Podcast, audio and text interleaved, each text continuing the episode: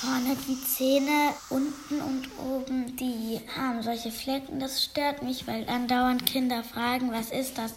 Du hast Karies Baktus. Und dann muss ich halt immer sagen, dass es eine Krankheit mit den Zähnen ist. Die Krankheit, von der die siebenjährige Berlinerin Melika spricht, äußert sich durch gelbliche Verfärbungen, hohe Schmerzempfindlichkeit und porösen Zahnschmelz. Dabei kommen die Kreidezähne, wie die erkrankten Zähne umgangssprachlich genannt werden, so schon heraus, erinnert sich Melikas Mutter. Als die Backenzähne rauskamen, habe ich sofort eigentlich gemerkt, dass es von der Farbe her ganz anders ist. Ich stelle fest, dass bei den sechs- bis achtjährigen Patienten Kreidezähne in den letzten Jahren verstärkt auftreten. Die Zahnärztin Alexandra Wolf behandelt Melika in der Berliner Kinderzahnarztpraxis Q64. Das Krankheitsbild heißt ja Molar-inzisive Hypomineralisation.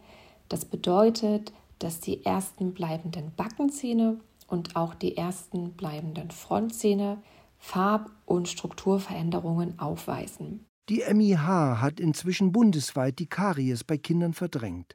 In Deutschland, sagt Heike Lucht-Geuter, selbst Zahnärztin und Vorstandsmitglied der Kassenzahnärztlichen Vereinigung Brandenburg, leiden an der MIH. Circa 450.000 Kinder. Dabei steht die Erforschung der Ursachen noch am Anfang. Eine heiße Spur könnte der Zusammenhang von MIH mit Antibiotikaverordnungen sein. Neueste Studien haben gezeigt, Kinder mit MIH haben bis zu ihrem vierten Lebensjahr rund 10 Prozent mehr Antibiotika bekommen als Kinder ohne Kreidezähne. Doch andere Kinder wiederum haben nie ein Medikament erhalten und haben dennoch Kreidezähne.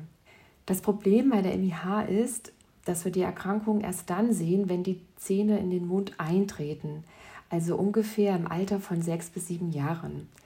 Doch die Ursache, die liegt bereits Jahre zurück. Die Behandlung ist individuell. Manche Kreidezähne schmerzen nicht und müssen nur remineralisiert werden. Andere hingegen sind nicht mehr zu retten. Wichtig ist, sagen beide Zahnärztinnen, die Eltern haben nichts falsch gemacht. Weder der Verzicht von Zuckerkonsum noch regelmäßiges Zähneputzen können eine MIH verhindern. Weltweit, sagt Professorin Katrin Bekes, Präsidentin der Deutschen Gesellschaft für Zahn-, Mund- und Kieferheilkunde e.V., stelle das Krankheitsbild MIH Zahnärztinnen und Zahnärzte vor große klinische Herausforderungen.